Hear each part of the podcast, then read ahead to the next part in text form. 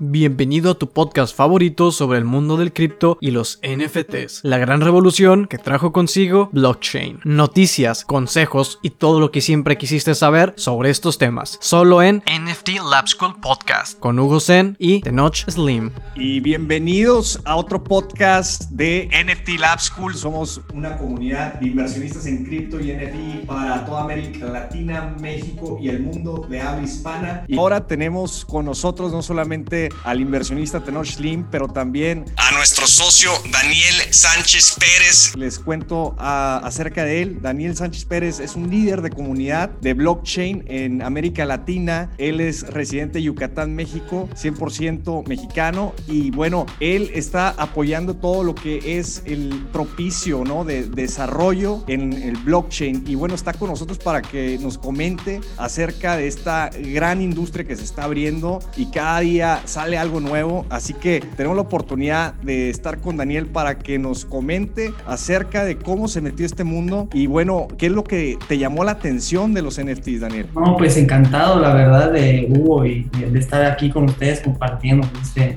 este, podcast. No, pues de, de, los NFTs vienen después, ¿no? Yo a principios del 2016 empecé estando en la universidad, estoy estudiando en la Universidad del Valle de México, licenciatura de negocios internacionales, y a, y a un año y medio de concluir la carrera empecé a involucrarme ¿no? con mi hermano mayor acerca de Bitcoin y, empecé a involucrarme primero en Bitso y luego empecé a migrar a Bitrex. En ese entonces era la oportunidad de un portafolio más amplio en criptomonedas, ¿no? Entonces Bitso no más tenía como tres o cuatro criptomonedas y, y Bitrex tenía como sus 80 o 90 criptomonedas. Empezaba pues yo ahí a involucrarme con, pues, con mis primeros tres, ¿no? Haciendo fondeos pues, de cuentas de Bitrex, empecé ahí con buenas y por supuesto malas experiencias también dentro del ecosistema. Eh, viví el auge también de las ICOs, también sobreviví a la vacuna de Bitcoin de dos años que, que tardó en ajustar el precio y que me enseñó que pues la paciencia es la que mejor rendimientos te da, ¿no? La paciencia el staking. Eh, pues he participado eh, acerca de, en varios eventos de blockchain. Eh, estoy laborado con Abocado Blockchain Services en Media Yucatán, es startup que tiene un excelente proyecto que, les, que tiene igual que ver con NFTs, que me encantaría compartirles igual más adelante.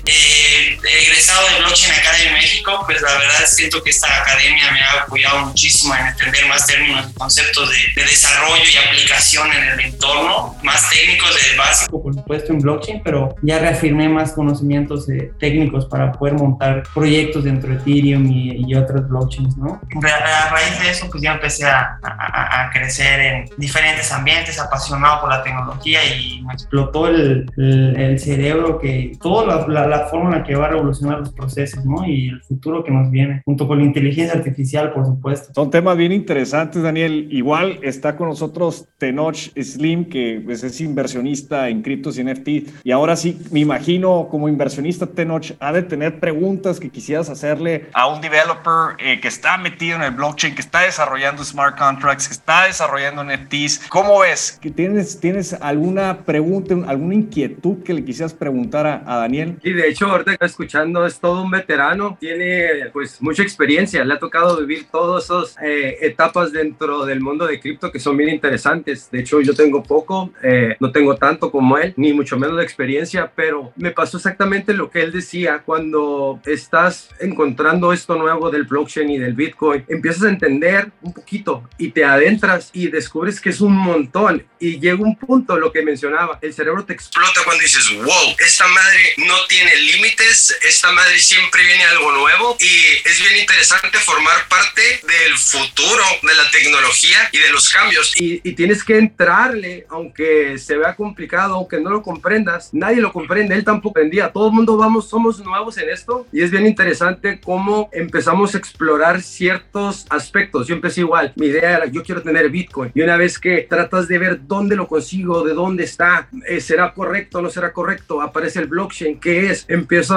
y para mí al principio era cosa de ciencia ficción, pero con el tiempo empiezo a investigar, me doy cuenta que es como un libro contable más o menos que está público, que todo el mundo puede ver qué transacciones se hacen y eso te genera una tranquilidad y te sientes que nada malo te puede suceder porque hay una máquina o hay algo que verifica cuando dos personas hacen una transacción. Tú me cambias esto por esto y, y se hace. Y eso le da una, una tranquilidad a algo que desconozco porque yo no conozco a la otra persona que está del otro lado. Y, y esta tecnología, como la mencionas, es bien interesante y sigue creciendo. Yo todo cada rato me despierto y Ahora, ¿qué es esto? CK Syncs, CK Rollups. Es bien interesante cómo la información va cambiando y cómo todo el tiempo se va agregando algo, algo. Y el blockchain todo el tiempo se va adaptando, siempre van habiendo nuevas tecnologías. Es lo que lo hace bien interesante, que siempre está cambiando. A mí en lo personal esto me apasiona, como lo mencionabas tú, que siempre hay un cambio, que nunca se queda estable. Siempre hay algo nuevo y algo que beneficia. Siempre estamos eh, conectando una cosa con otra, eh, inteligencia artificial, blockchain. De hecho, eh, hay una conexión bien interesante o puede haber una conexión bien interesante a futuro entre el blockchain y la inteligencia artificial. claro, definitivamente, concuerdo con todo eso y no solamente la inteligencia artificial, sino la robótica también, el Internet de las Cosas. En, un futuro, pues van a llegar a lo que es lo que conocemos como una, como una autonomía, ¿no? En un 2040, una autonomía. Yo tuve la fortuna de participar, de participar en un evento que se llama precisamente Autonomy 2040 en, en, Tulum. Fue Brock Pierce que se postuló a la presidencia de Estados Unidos. Eh, también fue su esposa Crystal Pierce presentando un proyecto que se llama Sense. Y fueron varios pionentes de blockchain. Ahí puede conocer eh, en sí que lo importante de la comunidad, que esto que estamos haciendo aquí en este podcast, llegando los mensajes para que confiamos y creemos muy bien que ese es el puente, ¿no? La educación para que mucha gente hablara y, tuviera confianza, ¿no? Porque ahí es donde hablamos, donde compartías tú acerca de la tranquilidad, ¿no? Entonces la tranquilidad es esto, es que nadie invierte en algo que no conoce, que entonces cuando empiezan a, darse cuenta de la transparencia, que son características, ¿no? Principales de blockchain, lo que es la transparencia, la trazabilidad, la inmutabilidad, entonces te ofrecen esa tranquilidad, como bien lo mencionabas, ¿no? Te ofrecen esta confianza en este protocolo. Y para los que estamos aprendiendo acerca de este nuevo mundo de los NFTs, Daniel, ¿qué es un NFT y cuál, dime cuál es la diferencia entre un NFT y una criptomoneda? Ah, claro que sí, pues hay que entender que el NFT no es nada más que unos las iniciales de non-fungible tokens, que significan en sus siglas en inglés tokens no fungibles. Pero técnicamente hablando ya pues a más de cómo Vitalik Buterin creando, el creador CEO de Ethereum, genera esta máquina virtual y crea, y crea una sintaxis nueva para los desarrolladores que puedan crear ahora contratos inteligentes. Entonces aquí es donde vemos las diferencias entre lo que son las criptomonedas y lo que son los tokens, ¿no? Principalmente, ¿no? Eh, una criptomoneda cuenta con su propio blockchain público y, el, y un token necesita de un blockchain existente, ¿no? Prestado, en este caso Ethereum y Polygon y, entre más, ¿no? Que empiezan a interactuar con la creación de los contratos. Entonces, la diferencia entre un NFT eh, ya técnicamente es que dentro de esta sintaxis que crea este muchachito ruso canadiense que crea los, eh, la terminología ERC20, que es el término de token, que es el token fungible. A diferencia del Bitcoin y el dólar, el dólar es 0. y su fungibilidad es de dos ceros. El Bitcoin tiene 0.9 ceros de fungibilidad. Entonces, la unidad más pequeña de esta fungibilidad de Bitcoin se llama Satoshi. Entonces, con 100, 200 dólares ustedes pueden comprar en su, en su casa de cambio que más conozcan y más confianza le tengan estos 200 dólares por Bitcoin y le van a dar lo equivalente en esa divisibilidad que son los Satoshis. Entonces, la diferencia de estos NFTs es de que son en terminología ERC721. El, el, el, desarrollo así se monta, ¿no? Entonces, estos R721, a diferencia de los RC20, que son los tokens criptos, son no fungibles porque son unidades completas. Entonces, hacer unidades completas es una unidad completa, punto, y no tiene ninguna divisibilidad. Entonces, eso le da valor el hecho de que no tiene divisibilidad y se puede transferir la, la, inmutabilidad de la información que ofrecen también. Ya diferenciamos aquí entre un NFT, que es pues algo no fungible, que te da esta autenticidad de que tú eres el único dueño, y también la trazabilidad, que es esta característica que les mencionaba, desde quién es el que creó, qué empresa creó el NFT y hasta qué manos ha llegado, y quién es el dueño actual de la obra de arte, de la videoparte o videoclip. Entonces, eso es lo que le da el valor, ¿no? En, este ecosistema que ha traído pues vueltos a locos, el, el primer sistema de que ya puedes tú avalar que eres el propietario en sí y verificarlo en un, libro contable, ¿no? Como comparado con el blockchain. Entonces, eres como propietario de la empresa o de la organización o de la comunidad que se vaya creando por medio de este NFT no community. Eh, y, comentas que el NFT también puede tener criptomonedas. Eh, ¿cómo, cómo, funciona, ¿Cómo funciona esa interacción entre eh, crear una comunidad en base de NFTs y también que tengan la función de poder generar sus propias criptos. Sí, claro, definitivamente, desde que se meten dentro del mismo sitio ya le meten la parte del web y, agregan pues un, RC, un RC20, podría decirse en Ethereum, se agrega un, token, ¿no?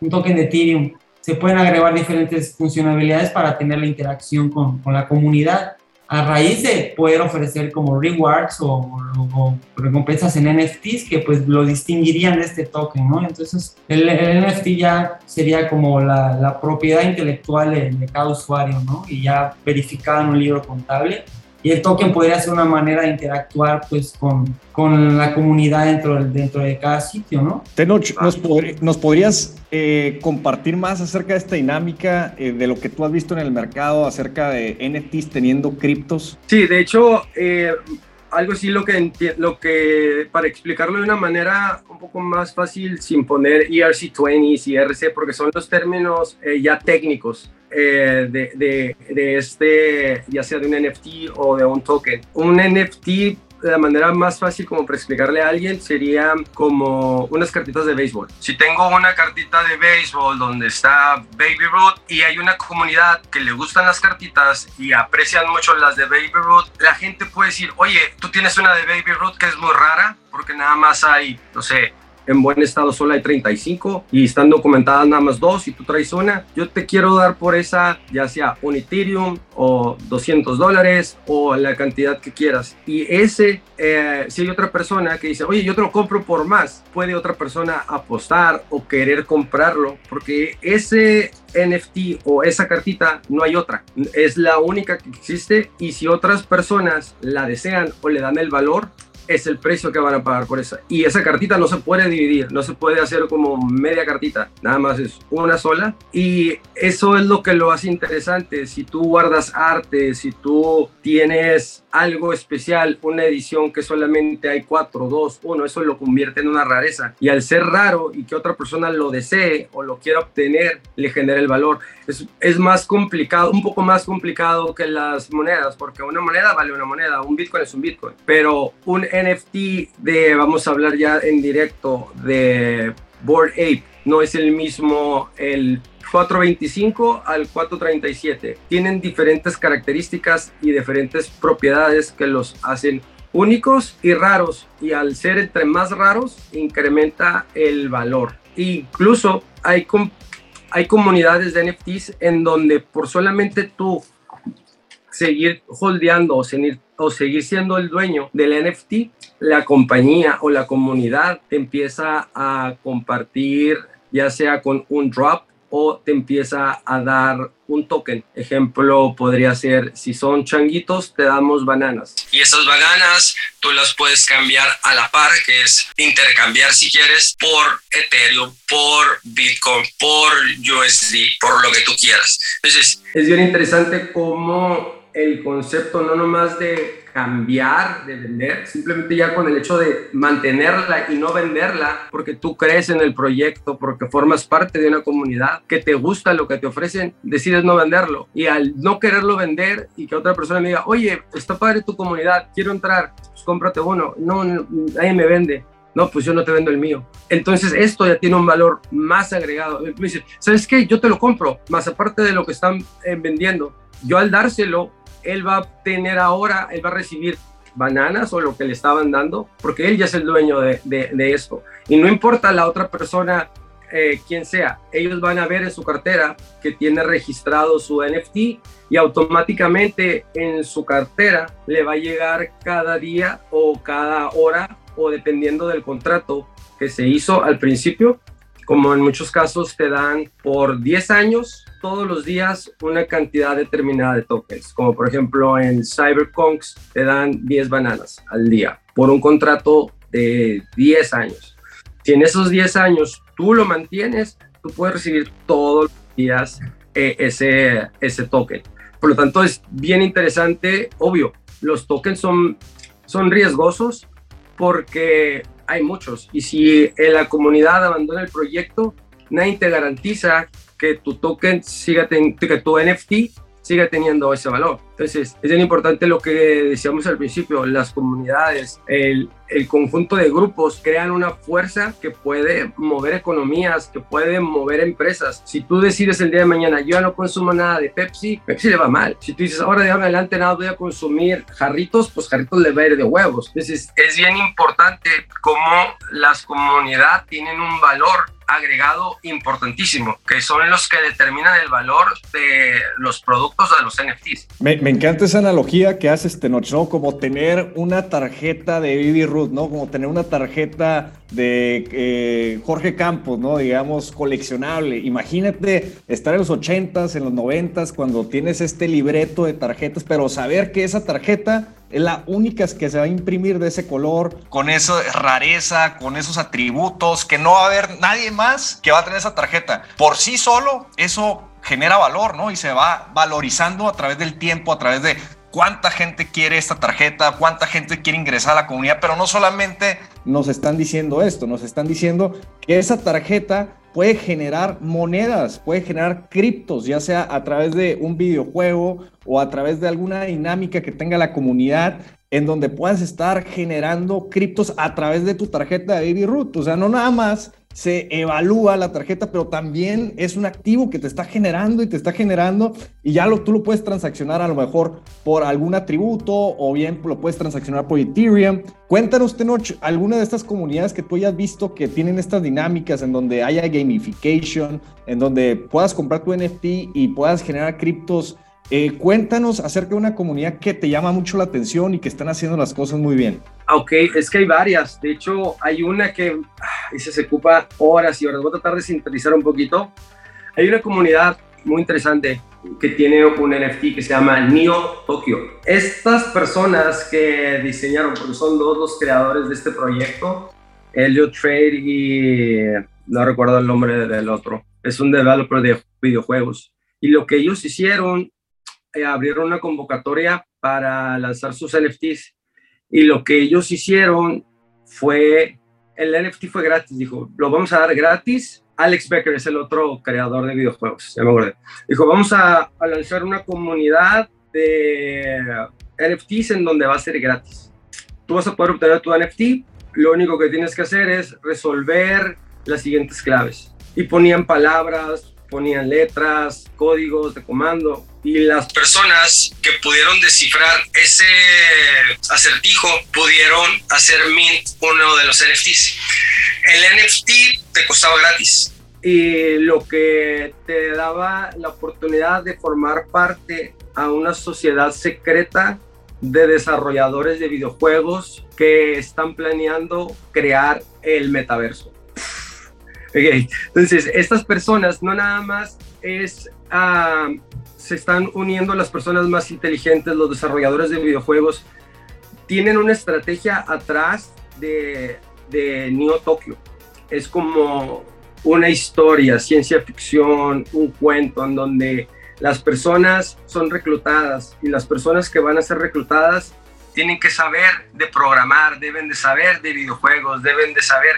Por lo tanto, se limita y solamente se enfoca a esas personas. Yo traté de entrar, me fue imposible. Miraba, sabía que era un código, sabía que era algo que podía recifrar, que me iba a entrar dentro de algo que no sabía, porque hasta hace poquito dieron la historia de atrás de cómo se desarrolló. Bueno, estas personas pensaron en una identidad, pensaron en un avatar, pensaron en una bóveda, pensaron en una tierra. ¿Para qué? Para que las personas que están entrando, eventualmente las que siguen dentro del proyecto, y no vendieron, porque en el, momento que obtuvieron su, su, NFT, que era gratis, se fue a 3, luego a 5, estoy hablando de Ethereum, luego a 7, luego a 10, luego a 12, 20, 25. Es exponencial el precio en el que se pudieron NFT. O sea, las monedas van de estaba en 45 mil, subió a 47 mil, 48. No, aquí se van exponencial porque cada Ethereum anda en promedio 3.944 dólares. Entonces, no, no sube de un Ethereum a punto 12, no, sube de 1 a 2, a 3, a 4. Y las personas que quisieron venderlo, lo vendieron, agarraron su ganancia, les fue muy bien. Al paso del tiempo, se dieron cuenta que las personas que coleccionaron las cinco NFTs dentro de Neo Tokyo tenían eh, garantizado dentro del metaverso una tierra, que la tierra la podías rentar, la podías, todo lo puedes vender o te lo puedes quedar, pero te comprueban que si tú le eres fiel o mantienes tu NFT, tú vas a ser remunerado de diferentes maneras. Las personas que no vendieron nada en su Neo Tokyo en 90 días generaron más de un millón de dólares. ¿Por qué? Porque tenían un NFT que le decía su identidad y eso si lo juntabas con el arma, con el terreno, aunado con el Volt, te da una moneda que se llama Byte y esa moneda Byte eh, tiene un valor y el valor sube y baja dependiendo de cómo está el mercado. Todo se rige de la misma manera. Es muy raro, pero suele pasar. Es muy raro que ciertos mercados eh, se separen. Si la bolsa va cayendo, todo va cayendo. Si Bitcoin cae, todo cae. En algunas ocasiones hay proyectos que se mantienen, como este es, uno de ellos, y, y es bien interesante y complejo, porque desde mi punto de vista yo me frustré, yo no pude entrar. ¿Por qué? Porque yo no era el candidato que ellos estaban buscando. Aunque me sienta mal, aunque no, no, no lo pude, no pude lograr descifrar eso, pero ellos abrieron una segunda convocatoria, un Neo Tokyo 2, en donde les permitan entrar a las personas que no son eh, las encargadas de desarrollar los metaversos, pero si eres un CEO y te interesa entrar en el proyecto, tú puedes eh, comprar tu manera de entrar ahí, que ahorita se lanzó una convocatoria, igual, fue más fácil resolverlo, igual, tampoco lo pude resolver porque tenías que juntarte con equipos para poderlo resolver, pero ahora la oportunidad es para las personas que quieren aprender y que quieren formar parte de esa comunidad aunque si yo, yo, por ejemplo, ok, yo no sé programar, yo no conozco en tanta inteligencia artificial, pero a mí me interesa desarrollar. Yo puedo, yo puedo agarrar un grupo, moverlo. Entonces, yo quiero estar dentro de ahí. Entonces, yo tengo que comprar mi entrada para poder formar parte de ese proyecto. Y si yo quiero en un futuro ya no formar parte, yo lo vendo. Y ese proyecto yo le puedo eh, ganar o dejar de ganar. Entonces, ese proyecto está bien interesante porque los creadores no buscaron hacer dinero. La mayoría de los proyectos eh, saca una colección, lo vende, el artista a lo mejor lo vuelven a revender y el artista gana su royalty, que es algo bien interesante. El royalty es de por vida, no de por vida, está en el blockchain. Ya no podemos hablar de por vida. Es bien interesante, eso ya no es de que, ah, no, pues hasta que te mueras. No, porque ahora ya una vez si yo, Hugo, hacemos un NFT y ese NFT genera regalías, nosotros vamos a morir y a nuestros hijos les damos la cartera, las claves y a los nietos y a los bisnietos, mientras no pierdan ellos el acceso a su cuenta, van a recibir. Y si eso no te hace pensar tantito, madres, yo quiero entrar a eso del blockchain, yo quiero entrar a eso de Bitcoin y el NFT, no sé qué otra cosa te lo pueda hacer, porque ya generar algo y que esa, ese proyecto te genere un interés o te genere una ganancia, pase lo que pase, tú estés muerto, tus nietos sigan, eso va a seguir. Y que ese dinero o que ese proyecto continúe y te genere para siempre es te vuelve el cerebro, como decía al principio. Esta madre, cuando te das cuenta del que no tiene un límite, que puedes almacenar y almacenar y almacenar, y ahorita deciden utilizar los NFT de esa manera, en el futuro hay otras maneras. De hecho, hace poquito, hace unas horas, hay una compañía que fue adquirida por Nike, se llama Artifact. Ellos hacen, ah, son los creadores de Clonex, es un NFT muy popular que ya te he hablado, trabaja, trabajó el artista Takashi Murakami. Y, y estos NFTs eh, te generan dinero eventualmente, incluso eh, los mismos NFTs se van transformando. Hay NFTs que no nomás siguen siendo, eventualmente les agregas algo para convertirlos en algo más. Si es un non-stop evolution, perdón, una evolución que no para en los NFTs. Está bien interesante y hay que tratar de poder entrar en los que puedes y si no, siempre llegan nuevos proyectos. Eh, el de Neo Tokio yo no puedo entrar y ahora ya se me abrió la posibilidad. Algo bien interesante de, eh, de ese NFT, hemos hablado anteriormente de los cyberpunks que están en 300 mil, 400 mil dólares, incluso Visa compró uno y ya no nada más es venderlo. Cuando un proyecto es, le llaman blue chip, es, de, es como de lo mejor de lo mejor. Cuando un proyecto ya es como certificado o ya es garantía, incluso los, los mismas eh, compañías como AVE podría recibir tu NFT y decir, oye, quiero que me presten dinero, quiero fiat. Ok, ¿qué tienes para dejar? ¿Tienes una casa? No, no, tengo este NFT. Ok, lo dejo en garantía, te presto dinero, te presto la mitad de lo que está evaluado tu, tu NFT. Si es un millón de dólares, te voy a prestar 250 millones de dólares. Si tú no me pagas, yo me quedo con, con el blockchain. Entonces, dime. Eso, eso, eso sí, lo, lo, igual lo escuché recientemente, ¿no? Que ya pues, ya hay una aplicación que te recibe tus NFTs y te da préstamos, ¿no? Y te da garantías no invento, o sea, qué clase de servicios y la evolución de los servicios van emigrando a todo esto. Es increíble. A, mí me parece increíble eh, que ya estamos cambiando de moneda. Todavía estamos utilizando el dinero para comprar, comprar cosas que, que nos gustan, pero ya más allá que utilizar el dinero, estamos comprando con nuestras creencias con lo que creemos acerca de una comunidad, acerca de que, porque podemos entrar a la comunidad y decir, ¿sabes qué? Vamos a ganar porque se va a evaluar este NFT un 2X, 3X, 4X y después ya lo dejo. Pero eso no es lo que está pasando. Lo que está sucediendo es de que la gente se queda con los NFTs porque creen en el proyecto y el proyecto también les da sorpresas, regalos para los primeros que compran y para los que se quedan, ¿no? Entonces hay incentivos por los cuales tienen que ser parte de la comunidad, ¿no? Como un, ahora sí estamos evolucionando, creo, como compradores en esta era digital. Y bueno, parte de este desarrollo, esta evolución, precisamente eh, son los sistemas web que tenemos. Por ejemplo, empezamos con el web 1.0, eh, transicionamos ya al web 2.0, donde podemos escribir blogs, donde pues el, el, sistema es ahora sí que más peer-to-peer, donde puedes publicar, no puedes crear eh, páginas web y puedes eh, publicar blogs. Y ahora estamos transicionándonos a la web 3.0, esta web eh, basada en descentralización, en blockchain. Daniel, ¿por qué es el futuro el, el blockchain, este, este web 3.0?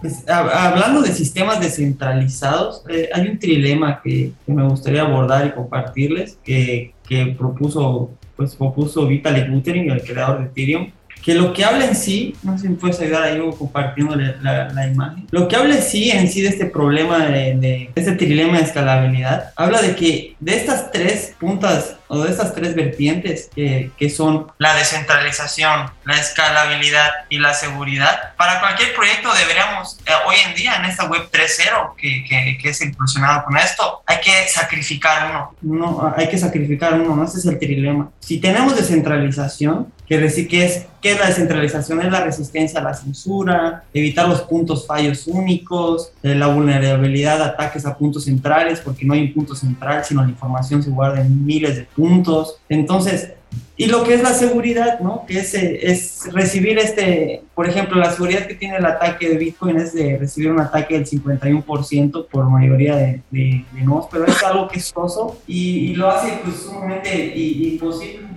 de, de, de, alterar y poder hacer una transacción o, o, volver atrás en un bloque que se haya firmado, ¿no? Entonces, hablando de este, en este punto, pues sí entendemos, ¿no? Que es el proyecto de NIO que, que pues ese, tiene esta seguridad, es escalable, pero es centralizado, igual junto con el proyecto de Ripley y Stellar, pero a fin de cuentas la, la, escalabilidad habla de que procesar un gran número de transacciones por segundo. Entonces, entendemos Bitcoin que no tiene escalabilidad porque puede tardar entre 10, 15 minutos una transacción en Bitcoin. Entonces, es descentralizado, es seguro, y, y pero no es tan escalable por eso salen estas otras plataformas como Ripley, como Stellar, que buscaban ser esta, esta, este, esta rapidez en la escalabilidad, ¿no? Y pues a fin de cuentas no son, no son tan descentralizados porque son, son están contribuidos por una, por una organización, ¿no? Entonces, pues sí, es algo que, que, sí está revolucionando la manera en la que hacemos las cosas.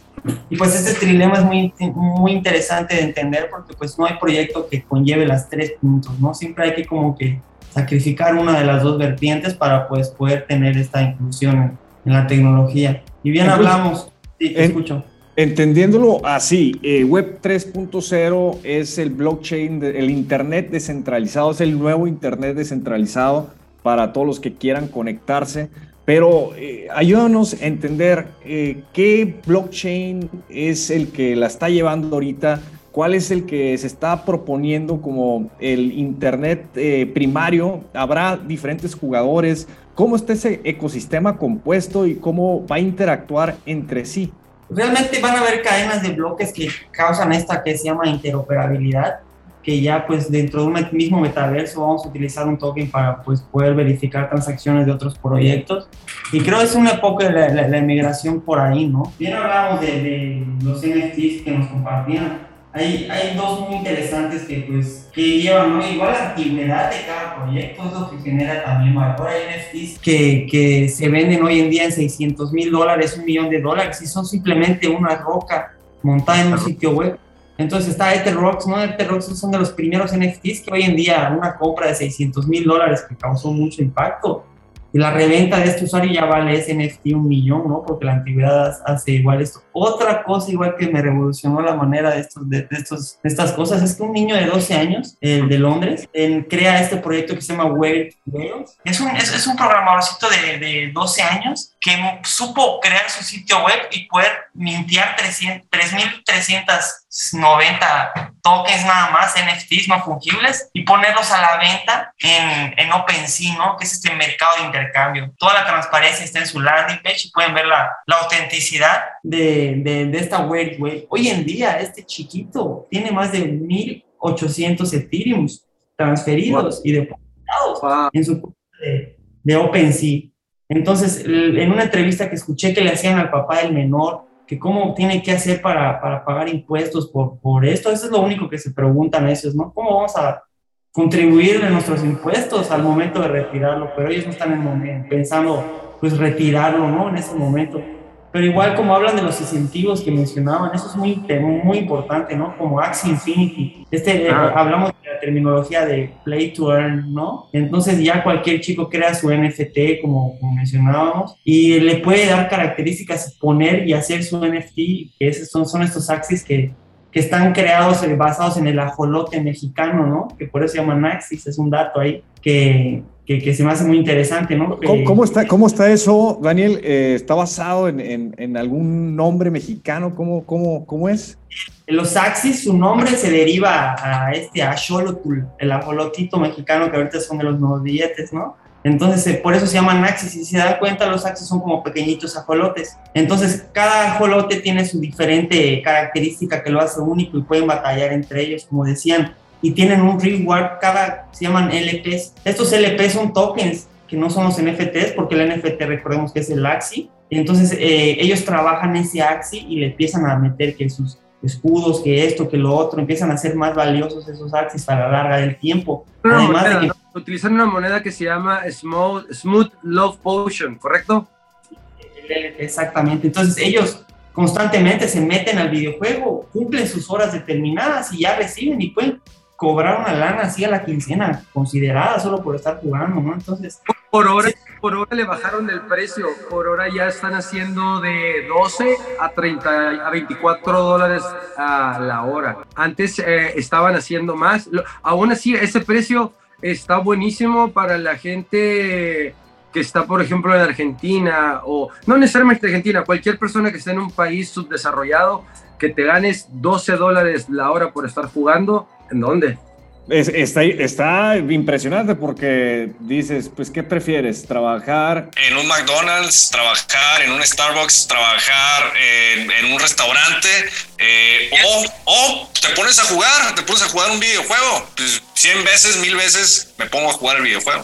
y si nos ponemos a pensar ahora con lo del metaverso y el One Click que acaba de crear un, un ecosistema ahí y lo de Max Zuckerberg con su nueva wallet y todo esto que viene más adelante, los, los trabajos igual, imagínense, imaginemos cómo puede ser en un futuro los, los nuevos trabajos, ¿no? De, de, de, dentro del metaverso, ya los empleados desde sus casas conectados y, y ofrecen servicios, no sé, Domino's Pizza está en, está en Mana, está en Decentraland también, ¿no? De varios casinos. Está muy increíble la manera de, que empiezan a hacer algo con respecto a interactuar con ya dinero dentro del mundo real y entrar y que hay un puente de entrada y de salida dentro del mismo, ¿no?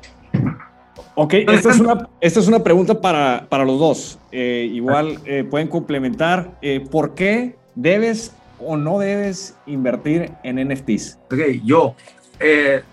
Tienes que tener mucho cuidado.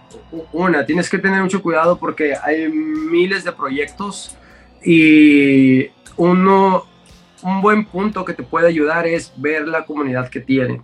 Nada garantiza, pero sí es un buen factor ver que tenga 20 mil, 40 mil, 60 mil, 70 mil en la cuenta de Twitter, en el grupo de Discord. Eso te puede ayudar para saber, incluso en el momento que tú quieres tratar de obtener, te vas a dar cuenta qué tan bueno es el proyecto. Si lo puedes comprar luego, luego, mm, a menos de que seas eh, muy temprano, pero por lo regular, si el proyecto es bueno, no va a ser fácil conseguirlo.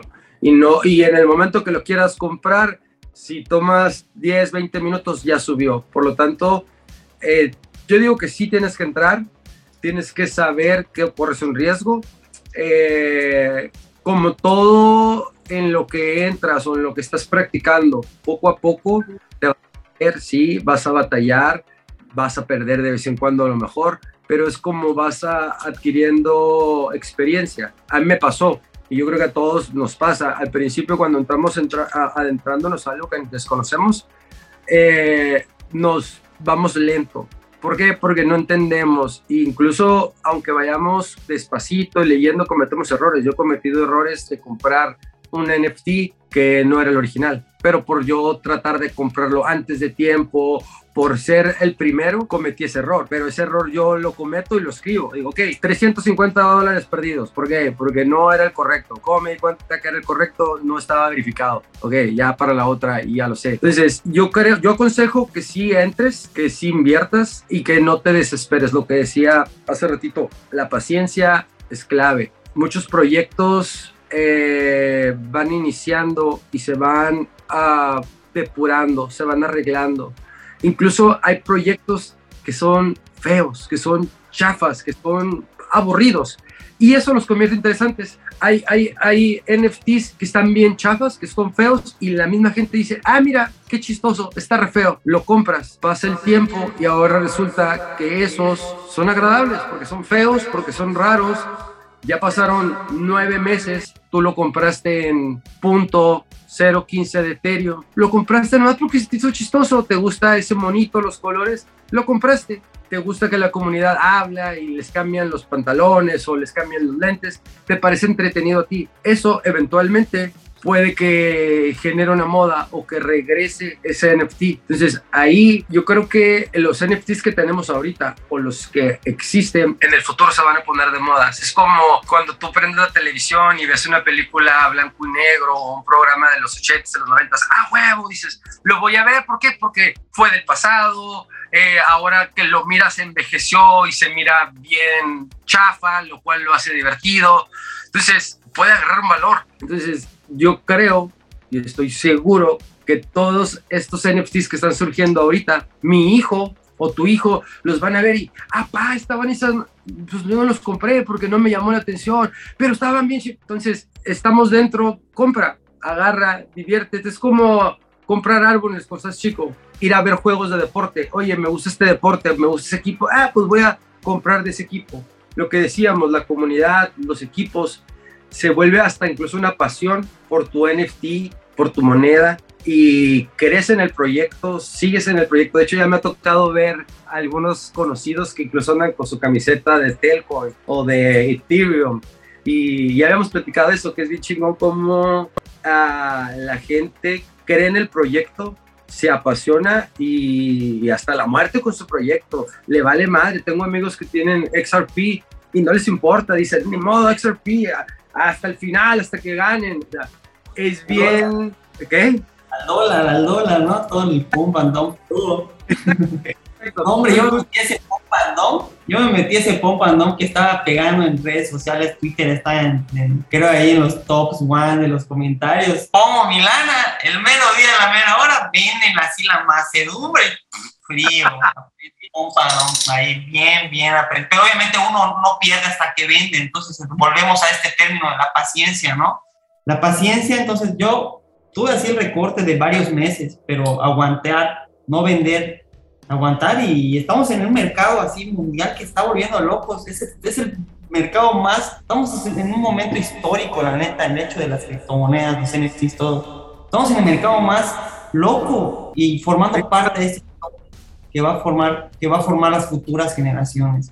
Como estamos en el mercado así, ahorita que estén rojos, los, los tiburones salen a comprar en el mercado en rojo, ¿no? Entonces, hay que tener los pantalones bien, bien, bien amarrados, bien puestos, bien amarrados y comprar en rojos, ¿no? Porque, pero también eh, eh, algo de por qué debemos o no invertir en, en las criptos y los NFTs, pues podría ser que también tengan en cuenta que no inviertan lo que estén dispuestos a perder. O sea, no pongan todo, no pongan todo dentro del juego de mesa, ¿no? Entonces, no pongan todo dentro del juego de mesa. Entonces, empiecen a, a, meterse con algo poco a poco, entender, comprender cómo funcionan las wallets, las carteras. ¿Para qué? Para que su miedo se convierta en confianza.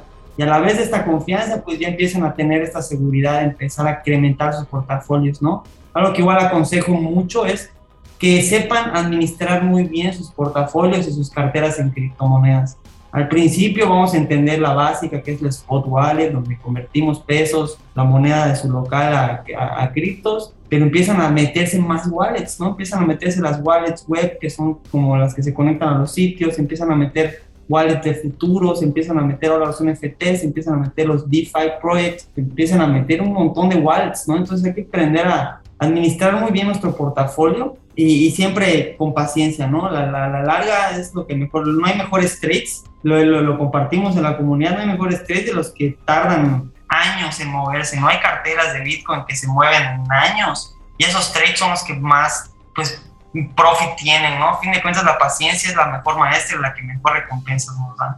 No pierdes hasta que no vendas, es decir, te quedas, aunque vaya en papel perdiendo, pero mientras te quedes en posición, mientras no vendas, no hay pérdida para ti en papel. Así que, pues es confiar, es confiar en la nueva tecnología, confiar que esta tecnología se va a quedar para muchos años por venir, si no es para todo el futuro de la humanidad.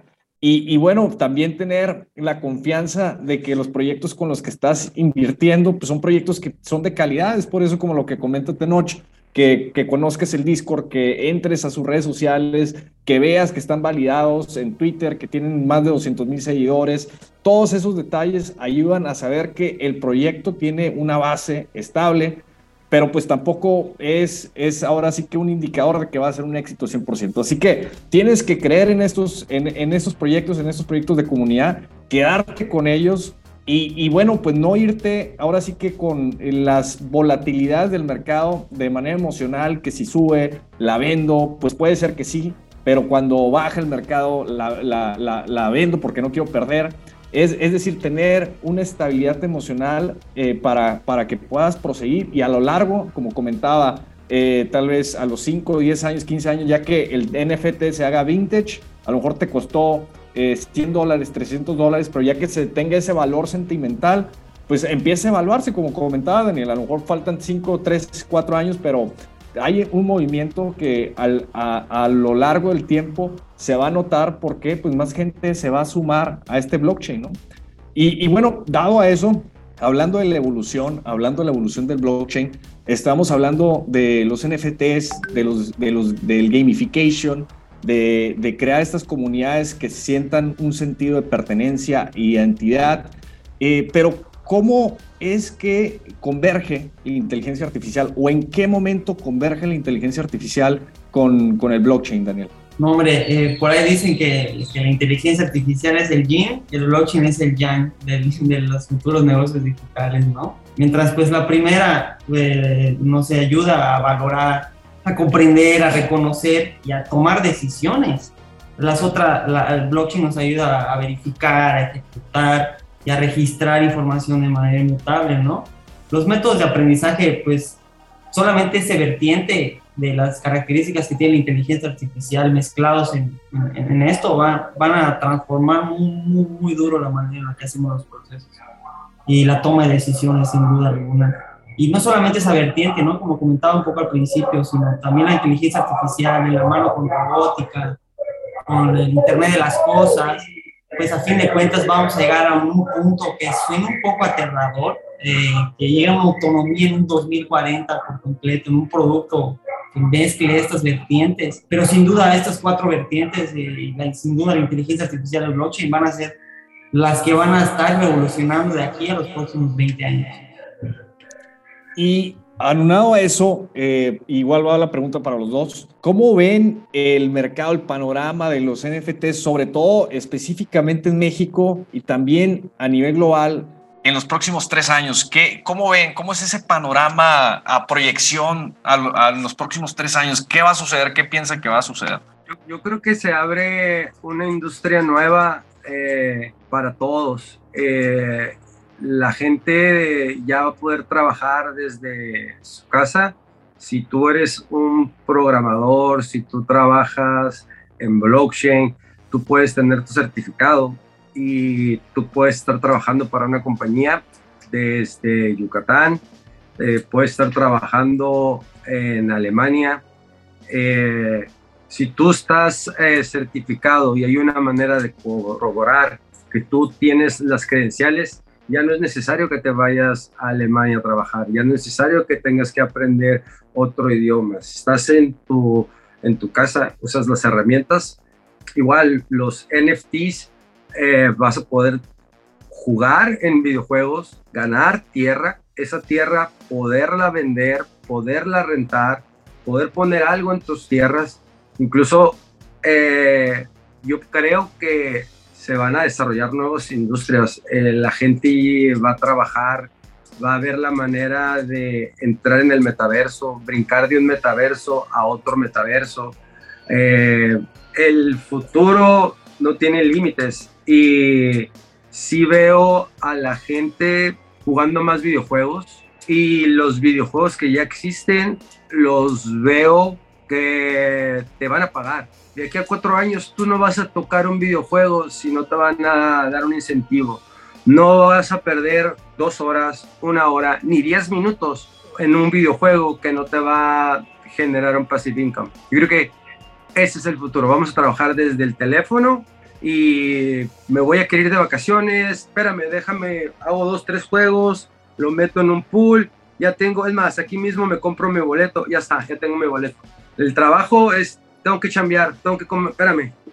Ah, ok, ya, tengo para una pizza, vámonos. Creo que ese va a ser el futuro, gasolina, lo que necesitemos, incluso hasta vender mis datos. ¿Sabes qué? Yo tengo un Tesla, eh, todo mi desarrollo del Tesla, eh, mi pertenencia, se lo voy a vender a estas empresas, güey. Tengo un chingo de millas, tengo recorridos de todas estas distancias, eso es un valor. Entonces, vamos a andar vendiendo todo. Igual, ¿sabes qué? Eh, yo veo este futuro. Eh, yo puedo ser un ejemplo, yo puedo trabajar para estudios de comidas para bajar de peso. Entonces, cada que yo coma algo, voy a tomarle una foto, me van a hacer exámenes, me toman medicamentos, estos los analizan, al final me van a decir si en realidad lo que como me ayuda, si el medicamento me sirve, si el ejercicio que hago me sirve. ¿Por qué? Porque son datos que eventualmente en mi teléfono voy a poder decir que ya existe, caminé tanto, me moví tanto, comí tanto, toda esa información sirve para saber si el yogur te sirve para adelgazar, si el medicamento que me están dando me está bajando la grasa. Entonces, creo que vamos a poder monetizar con nosotros de maneras que ni siquiera nos imaginamos. Daniel, eh, ¿estás eh, de acuerdo o compartes eh, la misma visión que nos, que nos explica, que nos, nos da Tenoch acerca del futuro de la criptomoneda, de los NFTs? ¿Cuál es tu perspectiva hacia el futuro en, en este respecto? No, sí, sin duda alguna. Yo creo que, que hablando en general, bueno, específicamente de México, ¿cómo vemos el panorama? Realmente ahorita tenemos una de las mayores inflaciones que ha llegado este, eh, de los últimos 10 años, creo, ¿no? que, va a crecer del 7-8%, que era, no se veía esa crecimiento de inflación de, de manera dura, ¿no? Entonces, yo creo y, y, por ejemplo Santiago Nieto, que era el, presidente de la UIF en entonces, que, que renunció recientemente a lo que pasó con lo de la boda en El Salvador, yo creo que la, que está, la persona que está ahorita encargada en, la UIF, que es esta Secretaría de, de, parte de, Hacienda, que es este, de Seguridad e Inteligencia Financiera, para evitar lavado de dinero, para evitar esto, había hablado de que 12 exchanges al menos en México operan de manera irregular. Entonces sí hay una regulación, sí hay una regulación que en México, de Peña Nieto, la ley FinTech, que, que regula Bitcoin como activos digitales, entonces no las prohíben. Y empiezas a abrir puertas a, startups y empiezan a crecer y empiezan a tener todo eso, ¿no? La parte también de NFTs van a, va, a crecer muy exponencialmente en los próximos tres años, vamos a ver un crecimiento exponencial tanto de artistas, tenemos en México una de las culturas que, que, pegan en todo el mundo realmente, el arte huichol, un montón de, de culturas que, que van a impactar y se van a ver muy bien beneficiados por, por complementarse con este tipo de proyectos, ¿no? Para darle ese valor agregado a su arte.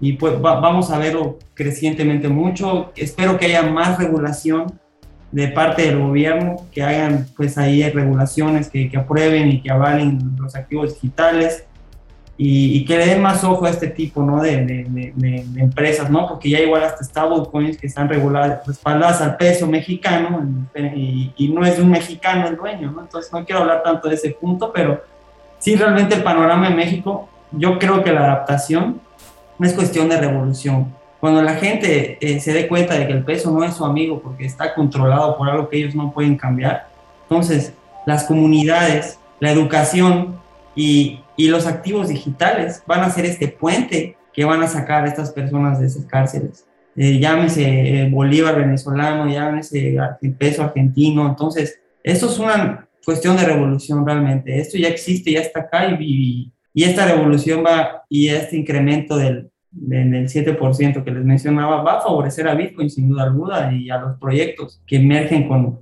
con este tipo ¿no? de iniciativas. Y, y, y pues nada, eso. Qué tema tan, tan interesante. Creo que eh, estamos hablando del futuro de México, el futuro de, a nivel global. Y, bueno, lo que está sucediendo actualmente. Qué interesante estar en esos tiempos porque están cambiando las cosas, se están generando nuevas generaciones de tecnología, nuevas generaciones de ideología y nuevos paradigmas que no habíamos visto anteriormente. Y bueno, pues estamos apenas iniciando esta travesía hacia el desarrollo de la humanidad en la web 3.0. Así que nosotros estamos bien entusiasmados por haberlos tenido en nuestro programa a Tenor Slim, a, Daniel Sánchez Pérez, eh, activista, programador en el Blockchain Academy.